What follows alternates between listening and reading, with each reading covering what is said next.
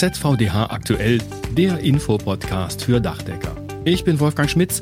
Herzlich willkommen und schön, dass Sie auch dabei sind. Ich hoffe, dass Sie gut im neuen Jahr angekommen sind und wünsche Ihnen natürlich auch für den Rest des Jahres alles Gute. In dieser Folge geht es um wichtige Neuerungen, die Sie als Dachdecker zum Beginn des Jahres betreffen. Das sind die Änderungen beim Mindestlohn, die Rückkehr zum alten Mehrwertsteuersatz und die EEG-Novelle, die kurz vor dem Jahreswechsel noch verabschiedet wurde. Wir sprechen über die Bundesförderung für effiziente Gebäude. Die Bemessung von Entwässerungen ist ein Thema, denn da gibt es ein neues Merkblatt. Und zum Schluss widmen wir uns noch einem hochaktuellen und relevanten Thema, nämlich der Diskussion um einen möglicherweise noch härteren Lockdown in Deutschland. Zunächst noch etwas in eigener Sache. Viele von Ihnen haben an der Umfrage zu diesem Podcast teilgenommen. Vielen Dank dafür. Das hat uns wirklich wertvollen Input für die Gestaltung des Podcasts gegeben. Und wir freuen uns natürlich auch weiterhin über jede Rückmeldung von Ihnen. Schreiben Sie uns gerne an podcast.dachdecker.de. Zu unserem ersten Thema. Der gesetzliche Mindestlohn ist zum 1. Januar angehoben worden und auch der Mindestlohn für Dachdecker steigt. Beim gesetzlichen Mindestlohn sieht es wie folgt aus. Seit 1.1. ist er von 9,35 Euro auf 9,50 Euro gestiegen und am 1. Juli dieses Jahres gibt es eine weitere Steigerung auf 9,60 Euro. Wie es beim tariflichen Mindestlohn für Dachdecker aussieht, das erläutert Ihnen Anja Vianten. Beim tariflichen Mindestlohn im Dachdeckerhandwerk gibt es die Besonderheit, dass zwischen ungelernten und gelernten Arbeitnehmern unterschieden wird. Der Mindestlohn für ungelernte Arbeitnehmer, auch Mindestlohn 1 genannt, steigt ab dem 1. Januar von 12,40 Euro auf 12,60 Euro. Ungelernte Arbeitnehmer sind Arbeitnehmer, die überwiegend Hilfs- und Vorbereitungstätigkeiten ausführen. Zu diesen Tätigkeiten gehören das Anreichen von Materialien sowie das Ein- und Ausräumen oder das Reinigen von Baustellen. Gelernte Arbeitnehmer, also in der Regel die Gesellen, erhalten ab dem 1. Januar 2021 mindestens 14,10 Euro. Das sind 50 Cent mehr als bisher. Und es gibt eine weitere Änderung. Die Ausbildungsvergütung im Dachdeckerhandwerk wird angehoben. Und zwar im ersten Ausbildungsjahr von 760 auf 780 Euro pro Monat, im zweiten Ausbildungsjahr von 910 auf 940 Euro und im dritten Ausbildungsjahr von 1160 auf 1200 Euro. Über das Zurück bei der Mehrwertsteuer von 16 auf 19 Prozent haben wir im letzten Podcast ja schon berichtet. An dieser Stelle nur noch einmal kurz der Hinweis auf ein ausführliches ZVDH-Infoblatt dazu. Das steht Innungsbetrieben kostenfrei im internen Bereich der Webseite zur Verfügung, zu finden im Bereich Steuer- und Wirtschaftsrecht auf dachdecker.org. Kurz vor dem Jahreswechsel haben Bundestag und Bundesrat die Novelle des Erneuerbare Energiengesetzes kurz EEG beschlossen. Unter anderem soll der Ausbau von Photovoltaik praktisch verdoppelt werden. Auf genaue Ausbauziele wollte sich die Große Koalition bisher aber nicht festlegen. Hier soll im ersten Quartal dieses Jahres noch nachjustiert werden. Positiv ist, dass PV-Altanlagen zunächst bis 2027 weiter eine feste Einspeisevergütung in Höhe ihres Marktwertes erhalten. Zu begrüßen ist auch, dass PV-Dachanlagen erst ab einer Leistung von 750 Kilowatt an Ausschreibungen teilnehmen müssen. Das stärkt die für das Handwerk wichtige dezentrale Energiewende. Und auch gut ist, Ältere Solaranlagen müssen zur Erleichterung der Betreiber vorerst nicht mit intelligenten Stromzählern teuer aufgerüstet werden. Solaranlagen, die nach 20-jähriger Förderung zum Jahreswechsel aus der Förderung gefallen sind, erhalten laut Aussage der Bundesregierung eine unbürokratische und einfache Lösung, damit sie weiter betrieben werden können. Beschlossen wurde auch, den Mieterstrom von der Gewerbesteuer zu befreien. Das wird aus Sicht des Handwerks die städtische Energiewende fördern. Denn Mieterstrommodelle sind wichtig, um die städtische Energiewende hinzubekommen. Und noch ein weiterer Punkt steht im neuen EEG. Die Leistung, ab der die Ökostromumlage fällig wird, wird auf das Dreifache angehoben, also von 10 auf 30 Kilowattstunden pro Jahr. Damit wurde übrigens auch eine wichtige Forderung des Handwerks umgesetzt. Claudia Büttner, Bereichsleiterin Presse beim ZVDH.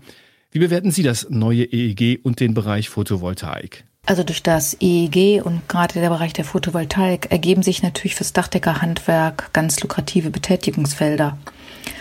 Und das Dachdeckerhandwerk hat sich ja schon vor Jahren den Klimaschutz auf die Fahne geschrieben. Insofern stehen wir hier bereit, uns noch mehr als zuvor einzubringen. Und die Stärkung der erneuerbaren Energien, das gehört auf jeden Fall dazu.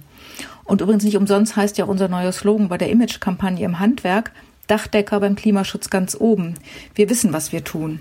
Danke, Claudia Büttner. Und kurzer Hinweis auch hier, die neuen Klimaschutzmotive können Innungsbetriebe in der Bilderdatenbank auf dachdecker.org kostenlos abrufen und zum Beispiel auf den eigenen Webseiten, Social-Media-Kanälen oder bei gedruckten Werbematerialien einsetzen. Über eine weitere Gesetzesänderung wollen wir jetzt sprechen. Seit dem 1. Januar ist nämlich die Bundesförderung für effiziente Gebäude, kurz BEG, gestartet. Das bringt einige Änderungen hinsichtlich der Förderungen und der Förderanträge mit sich. Zunächst nochmal zum Hintergrund. Die BEG-Förderung fasst Förderprogramme des Bundesamtes für Wirtschaft und Ausfuhrkontrolle, kurz BAFA, sowie der KfW zusammen. Ein Ziel ist es, dadurch die Förderlandschaft übersichtlicher zu gestalten. Die BEG-Förderung wird unterteilt in Wohngebäude, WG, Nichtwohngebäude, NWG und Einzelmaßnahmen EM. Die beiden ersten Teilprogramme, Wohn- und Nichtwohngebäude, beinhalten systemische Maßnahmen, die ein Gebäude insgesamt auf einen Effizienzhausstandard bringen. Wie die Änderungen konkret aussehen, dazu jetzt Philipp Witte, ZVDH-Referent Technik und Kommunikation. Künftig werden Einzelmaßnahmen wie zum Beispiel die nachträgliche Dämmung des Daches nicht mehr vom KfW-Programm 430 bezuschusst. Stattdessen wird die Förderung über das BAFA abgewickelt. Dort können Privatpersonen oder Unternehmen die entsprechenden Anträge für den Zuschuss stellen. Die ausführenden Handwerksunternehmen können also keine Anträge im Auftrag des Kunden stellen. Dennoch ist es für die Dachdeckerbetriebe sinnvoll, über die Möglichkeiten der Förderung informieren zu können um beispielsweise Aufträge zu generieren, da das Fördervolumen momentan sehr hoch ist. Aber es ist auch mit Rückfragen ähm, der Kunden zu diesem Thema zu rechnen. Und um unseren Betrieben die Zuordnung der jeweiligen Fördermöglichkeiten zu erleichtern, haben wir ganz aktuell ein ZVDH-Infoblatt dazu erarbeitet, das im internen Bereich für unsere Innungsbetriebe abrufbar ist, und zwar im Bereich Technik unter der Rubrik Wärmeschutz und Energie. Die BEG-Förderung ist die eine Möglichkeit. Bitte beachten, Davon unabhängig ist die steuerliche Förderung energetischer Sanierungsmaßnahmen im neu geschaffenen Paragraph 35c Einkommensteuergesetz. Der sogenannte Steuerbonus wird mit der jährlichen Einkommensteuer beantragt. Auch dazu gibt es ein eigenes ZVDH-Infoblatt. Beide Maßnahmen sind nicht miteinander kombinierbar. Ein signifikanter Unterschied ist allerdings, dass die BAFA-Förderung im Vorfeld der Maßnahmen beantragt werden muss, während die, äh, der Steuerbonus auch im Nachhinein nach Durchführung der Maßnahmen noch beantragt werden kann. Danke, Philipp Witte. Die Bemessung von Bewässerungen, das ist unser nächstes Thema. Das Merkblatt zur Bemessung von Entwässerungen wurde nämlich jetzt ganz neu veröffentlicht, und zwar zunächst als sogenannter Gelbdruck. Gelbdruck bedeutet, dass es sich um eine Vorversion handelt, in der noch Änderungen möglich sind. Geplant ist an dieser Stelle auch, in Zukunft enger mit dem Zentralverband Sanitär, Heizung, Klima zusammenzuarbeiten. Jan Redeker, Referent Technik beim ZVDH, werfen wir zunächst mal einen Blick auf die Änderungen, die vorgenommen wurden. Hier hat der Fachausschuss Metall den Geltungsbereich des Merkblattes angepasst um die Zuständigkeiten eindeutiger auf Planer und Handwerker zu verteilen. Weiterhin war es dem Fachausschuss besonders wichtig, bestehende Regelungslücken zu schließen. Das ist im Bereich der Kaskadenentwässerung, der Entwässerung von Balkonen und Loggien sowie bei der Belüftung von Abwasserverleitungen gelungen. Die Anhänge wurden an die Normenänderung der DIN 1986-100 im Jahr 2016 angepasst. Um das Vorgehen transparent zu machen, können unsere Innungsbetriebe den gesamten Änderungsverlauf in der dazugehörigen Synopse nachvollziehen. Das sind schon mal wichtige Änderungen, die auch Erleichterungen für die tägliche Arbeit mit sich bringen? Ja, genau. Um das noch zu verbessern, wollen wir künftig eng mit dem ZVSAK, also dem Zentralverband Sanitär, Heizung und Klima, zusammenarbeiten.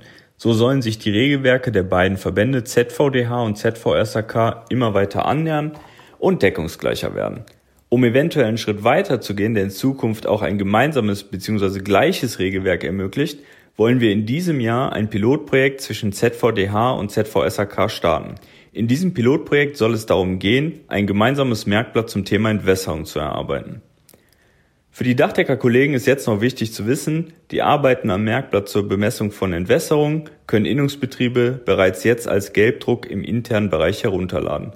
Dort sind auch die Synopse sowie ein Formular für Einsprüche unter der Rubrik Technik zu finden. Vielen Dank, Jan Rädecker. Und noch ein wichtiger Hinweis für Dachdeckerbetriebe, die kein Innungsmitglied sind. Sie können den Gelbdruck über die Geschäftsstelle des ZVDH beziehen oder eine Mail an technik.dachdecker.de senden. Bitte mit dem Betreff Gelbdruck Merkblatt Entwässerung. Die Synopse ist allerdings den ZVDH-Mitgliedern als Service ihres Verbandes vorbehalten. Und ganz wichtig für alle, die Frist für Einsprüche und Kommentare endet am 15. März. Zum Schluss wollen wir oder leider sogar müssen wir noch ein wichtiges Thema ansprechen, das vor allem auch unsere Dachdeckerbetriebe umtreibt, nämlich die Frage, kommt ein harter Lockdown? Und damit ist ein wirklich harter gemeint, von dem Deutschland ja bisher verschont geblieben ist. Es wird derzeit heftig darüber debattiert, ob ein verschärfter Lockdown notwendig ist, mit Konsequenzen auch für die Wirtschaft. Davon wäre auch das Dachdeckerhandwerk massiv betroffen. Die Bundesvereinigung der Arbeitgeberverbände BDA hat sich bereits eindeutig gegen eine solch drastische Maßnahme ausgesprochen, die von Arbeitgeberpräsident Rainer Dulger sogar als absurd bezeichnet wurde. Auch führende Wirtschaftsinstitute, sowohl Arbeitgeber als auch gewerkschaftsnah, haben sich kritisch geäußert und darauf verwiesen, dass das zu einer weitgehenden Destabilisierung der gesamten Wirtschaft führen würde, zu einem massiven Anstieg von Insolvenzen und auch zu einem deutlichen Anstieg der Arbeitslosigkeit. Nur wenn die bisher nicht von Schließungen betroffenen Unternehmen weiterlaufen, dann können die Finanz- und Sozialversicherungssysteme in Deutschland stabilisiert werden. Denn letztlich stützen diese Unternehmen auch die staatlichen Hilfen für die von der Schließung betroffenen Firmen. Auf der anderen Seite stehen natürlich unverhindert hohe Infektionszahlen und die Verbreitung von mutierten Viren, die dem Infektionsverlauf nochmal eine ganz neue Dimension geben können.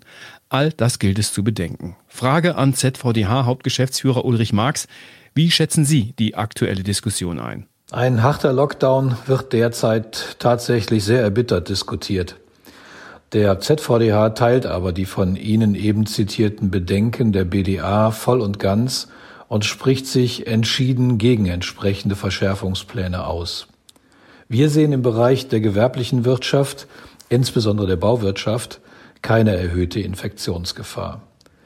Das wird auch dadurch gewährleistet, dass die Einhaltung der strengen Hygienevorschriften auf Baustellen und auf dem Betriebsgelände sowohl durch staatliche Arbeitsschutzbehörden als auch durch die BG Bau überwacht wird.